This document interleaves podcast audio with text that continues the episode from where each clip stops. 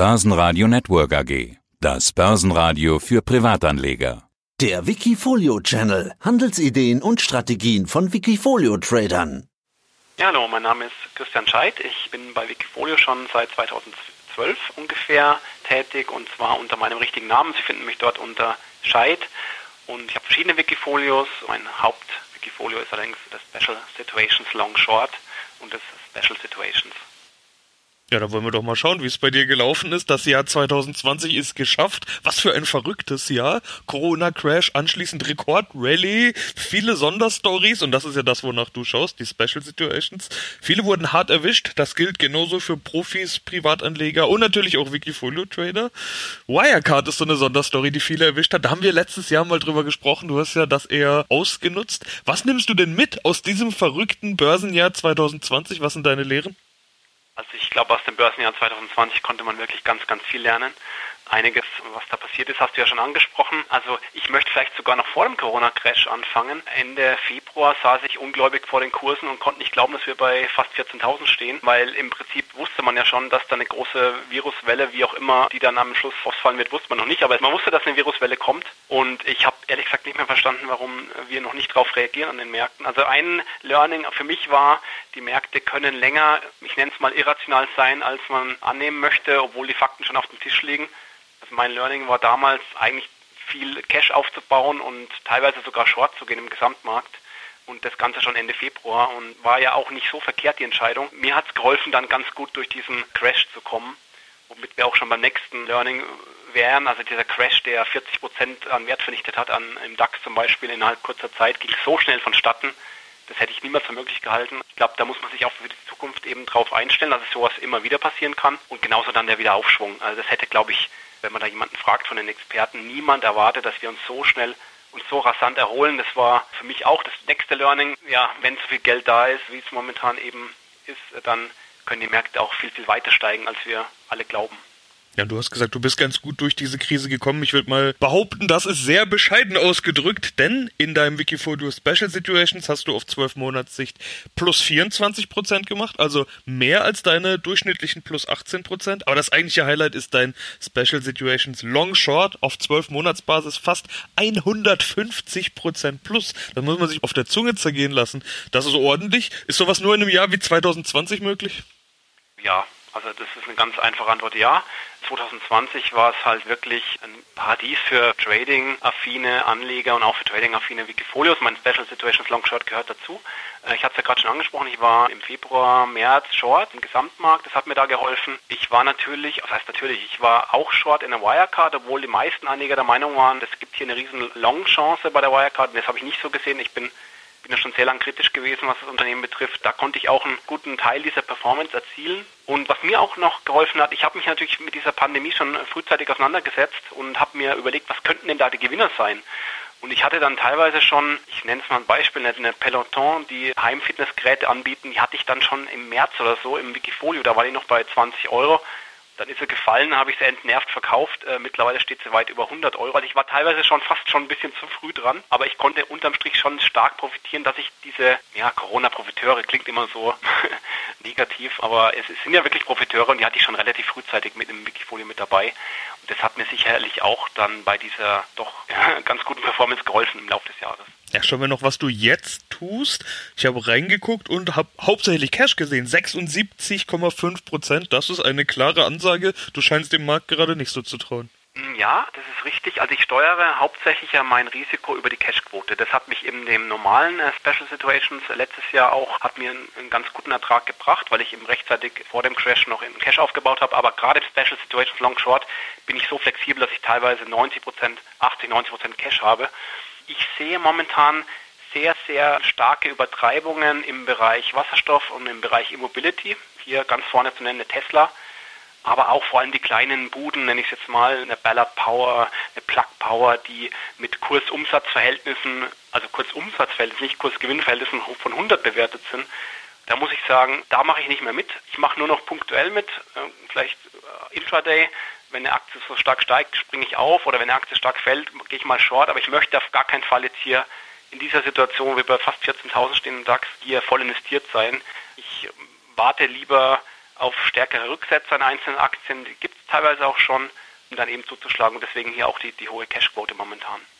Aber trading-affin, wie du gesagt hast, hast du auch strukturierte Produkte dabei. Ein Turbo auf TUI. Was erwartest du da? Ist das eine Spekulation oder ist das ja eher eine Art Absicherung?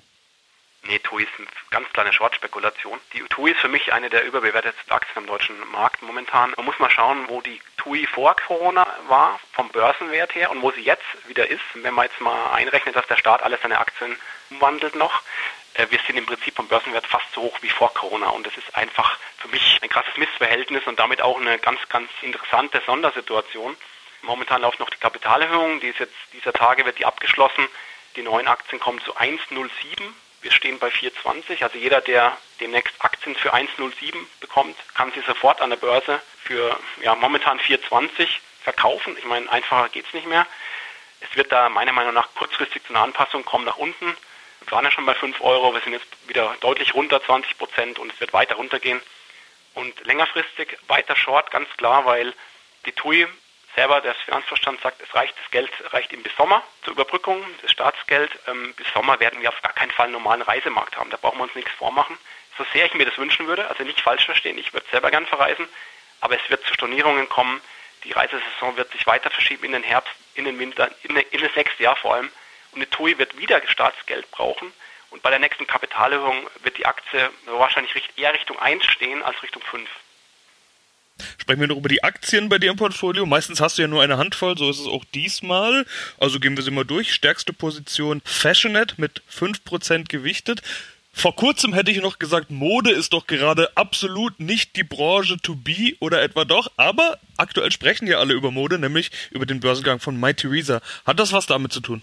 Genau, das ist einfach die Spekulation, die oftmals am deutschen Aktienmarkt zu sehen ist. Wenn in den USA ein Konkurrent an die Börse geht, hat der meistens eine deutlich höhere Bewertung und es kommt dann zu einer gewissen Angleichung in der deutschen Aktie. Also sprich, die My Theresa hat eine bestimmte Bewertung und die Fashionet kommt halt mit einem Abschlag von 30, 40 Prozent momentan an der Börse, wird dem momentan gehandelt. Ich setze einfach drauf, dass im Zuge dieses Börsengangs in den USA ein Teil dieser Unterbewertung abgebaut wird Wobei die Fashionet noch aus einem anderen Grund interessant ist, die ist ein Online-Modehändler oder Luxusartikelhändler und die profitieren momentan natürlich stark von diesem Trend zum E-Commerce. Also viele Menschen, die, ich meine, das ganze Shoppen ist ja noch nicht vorbei, jeder will, will ja trotzdem sich irgendwas äh, kaufen und das Ganze findet halt momentan sehr stark online statt. Ich meine, das erzähle ich ja jetzt nichts Neues.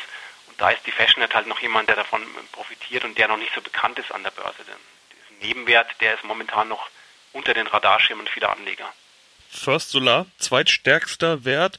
Man muss jetzt dazu sagen, wenn ich jetzt von stärksten und schwächsten Werten spreche, dann sind das jetzt gerade bei Fashionet 5%, bei First Solar 4,9%, bei der hohen Cashquote, die du hast, geht das ja fast nicht anders. First Solar 4,9% mit plus 1,4, gerade in der Performance.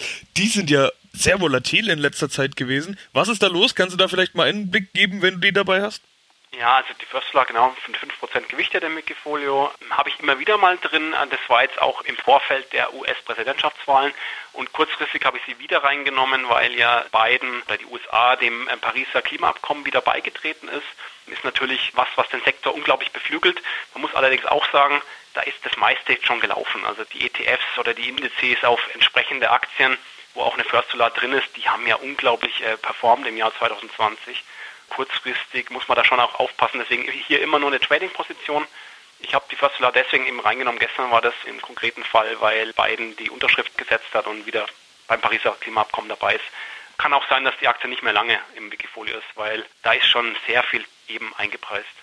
Und da sieht man auch schon, dass du bei solchen Hype-Themen gerne mal dabei bist. Äh, wir hatten beim letzten Mal unter anderem über Nikola gesprochen, auch ganz viel über Pharma, was du vorhin schon erwähnt hast. Wir haben noch so ein Thema Brennstoffzellen. SFC Energy bei dir als dritter Wert, 3,6% plus 11,9. Geht dieser, ich will jetzt nicht sagen Hype, bei SFC ist es ja jetzt nicht unbedingt ein Hype, aber geht diese positive Entwicklung so weiter?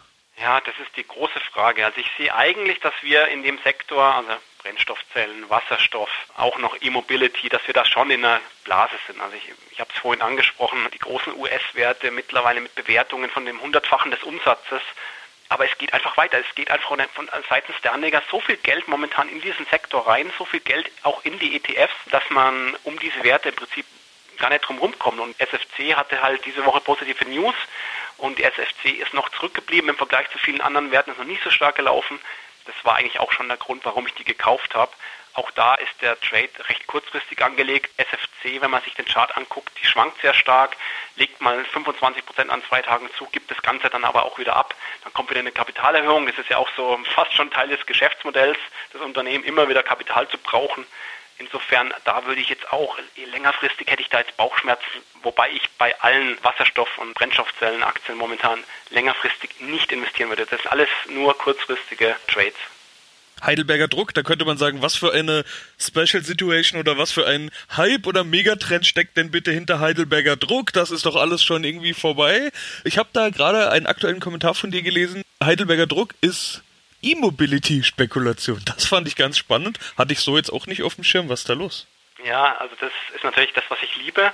Heidelberger Druck hat vor zwei Jahren begonnen, oder drei Jahren fast schon, sogenannte Wallboxen herzustellen und jetzt in den Markt einzusteigen. Dahinter verbergen sich im Endeffekt Ladestationen für Elektroautos und zwar für den Heimbedarf. Das ist natürlich auch wieder ein momentan sehr gehypter Sektor, eben E-Mobility und Ladestationen. Aber ich glaube, die wenigsten Anleger wissen eben noch, dass die Heidelberger Druck in dem Sektor unterwegs ist und da einer der großen Player in Deutschland werden könnte. Also man muss abwarten. Es entwickelt sich momentan sehr gut. Die haben die Kapazitäten aufgebaut in dem Bereich. Jetzt muss man dazu sagen, die Heidelberger Druck ist ja aus der Vergangenheit eher ein Unternehmen, was angeschlagen ist, was in finanziellen Schwierigkeiten war. Die haben allerdings jetzt viele Unternehmensteile verkauft und haben sich da finanziellen Spielraum verschafft sodass man wirklich jetzt da mal sogar auf einen mittelfristigen Turnaround setzen kann. Und jetzt kommt noch diese Immobility-Fantasie mit rein. Die wenigsten Medien im Finanzbereich haben dieses Thema bei der Heidelberger Druck bislang schon aufgenommen. Also ich erwarte, dass da noch die eine oder andere Empfehlung kommt und immer mehr Leute darauf aufmerksam werden. Und da könnte schon sein, dass die Aktie noch deutlich höhere Kurse sieht. Nano Repro, die machen Schnelltests, da muss man eigentlich gar nicht mehr allzu viel dazu sagen. Was ich da viel spannender fand, ist zu sehen, dass die bei dir 5,7% im Minus sind. Eigentlich müsste man beim Thema Schnelltests und eigentlich alles rund um Corona, Impfung, Tests, Medikament oder sonst was geht doch durch die Decke. Ja, NanoRepro ist ein Sonderfall. NanoRepro ist seit jeher ein wirklich schlecht gemanagter Laden. Die hatten immer irgendwelche ähm, Tests für den Heimgebrauch, die bis hin zur Fruchtbarkeit und was weiß ich und sind halt nie richtig in die Gänge gekommen. Jetzt hatten die halt das Glück, dass 2020 das Covid-Thema aufgekommen ist und äh, NanoRepro dann sich dazu entschieden hat, auch einen Covid-Test mit ins Sortiment aufzunehmen. Das hat die Aktie natürlich schon massiv angeschoben. Die Grundprobleme bei dem Unternehmen, das ist eine chronische Unterfinanzierung, schlechtes Management, die sind jetzt noch, noch nicht beseitigt. Es ist wirklich hier auch nur eine Spekulation drauf, dass dieses Testthema noch ein bisschen anhalten wird. Also ich würde auf NanoRepro auf gar keinen Fall längerfristig investieren. Das ist eher so, ja, so ich setze darauf, dass halt ganz viele Anleger, ganz viele andere Anleger die Aktie auch entdecken. Und momentan geht es noch nicht auf. Die hatten eine Kapitalerhöhung vor kurzem. Ich dachte eigentlich, danach geht es hoch mit der Aktie. Es geht nicht auf. Im Gegenteil, ich bin im Minus damit und insofern überlege ich mir da auch wieder ähm, abzuspringen und das, äh, die Position raus aufzulösen noch eine kleine Position bei Millennial Lithium. Die Lithium-Aktien sind ja auch was, die durch die Decke gehen. Da wird verdoppelt, verdreifacht oder mehr. Das sind hochspekulative Aktien auch. Da haben wir Schwankungen ohne Ende, gerade bei Millennial Lithium. 1,7 Prozent hast du dabei. Was erwartest du bei den Lithium-Aktien und speziell bei Millennial? Genau, also Millennial ist eigentlich die, die habe ich als ganz, ganz neu aufgenommen bin ich aber auch immer wieder mal investiert. Ich finde die Millennial Lithium und auch die Standard Lithium sind zwei Explorer, die aber bald in, in den ja, in den Abbau von Lithium einsteigen könnten, haben auch teilweise starke Partner an Bord. Erwarte ich mir eigentlich relativ viel dieses Jahr noch. Letztes Jahr war ja das Jahr einer Tesla und alle anderen Hersteller und jetzt glaube ich zu 21 dürfte das Jahr der Zulieferer werden und insbesondere auch der Zulieferer im Bereich Mineralien und äh, Rohstoffe, Batterierohstoffe. Und äh, der Zug ist ja schon in die Gänge gekommen. Die Aktien haben sich schon verdoppelt, verdreifacht. Und ich habe jetzt hier einfach bei der Millennial die Korrektur genutzt, in Euro gerechnet von ungefähr 3,80 runter auf jetzt 2,70, 2,60 und hab, bin da wieder eingestiegen, weil ich glaube, dass die bald wieder nach oben drehen wird. Und das ist auch was, was ich sehr oft mache, so Rebounds traden und dann nach einem starken Kursanstieg wieder rausgehen. Das ist auch so ein bisschen ein Spezialgebiet von mir. Ja, und dann haben wir noch eine Mini-Position unter 1, Baumut, plus 9,3 Prozent hat die schon gemacht. Die haben einen Insolvenzantrag gestellt. Du hast geschrieben, totgesagte Lebenlänge. Was spekulierst du hier? Ach, ich habe, äh, ich mache ja Börse schon relativ lange, seit Mitte der 90er Jahre und ich habe festgestellt, dass es bei Insolvenzanträgen und den Aktien dann eigentlich meistens zum ähnlichen Muster kommt. Ein Unternehmen stellt einen Insolvenzantrag und dann ist die Aktie erstmal vom Handel ausgesetzt ein paar Stunden meistens nur. Und sobald die wieder einsetzt, was passiert? Alle gehen erstmal raus und es kommt eine riesen Verkaufswelle, weil im Endeffekt eine schlechtere Nachricht als ein Insolvenzantrag gibt es nicht, gibt's nicht an der Börse. Das heißt, alle, die raus wollen, geschockt sind von der Nachricht, gehen raus. Irgendwann ist dieser Verkaufsdruck aber weg und die Aktie dreht nach oben. Das ist eigentlich genau darauf setze ich. Also ich versuche da zum Tief reinzugehen und ich hoffe, dass dann Meistens kommen dann Rettungsspekulationen auf, also die Anleger machen sich Gedanken in den sozialen Netzwerken, ja, die Baumut könnte doch gerettet werden, hat eine interessante Technologie, vielleicht kommt eine VW und kauft die. Und diese Spekulation, wenn die erstmal in Gang kommen, kann so ein Penny Stock natürlich auch mal ganz schnell 100, 200, 300 Prozent machen. Wir haben es bei einer Piano gesehen, wir haben es immer wieder, fast bei allen Insolvenzwerten immer wieder gesehen. Das ist auch nur eine, eine kurzfristige und sehr, sehr riskante Spekulation. Da sind wir mal gespannt, was das Jahr noch so bringen könnte. Wie gesagt, 150 Prozent hast du in zwölf Monaten gemacht. 2021 wird wahrscheinlich ein anderes Jahr werden. Könnte es auch ein verrücktes Jahr werden? Sind auch da wieder hohe Steigerungen möglich?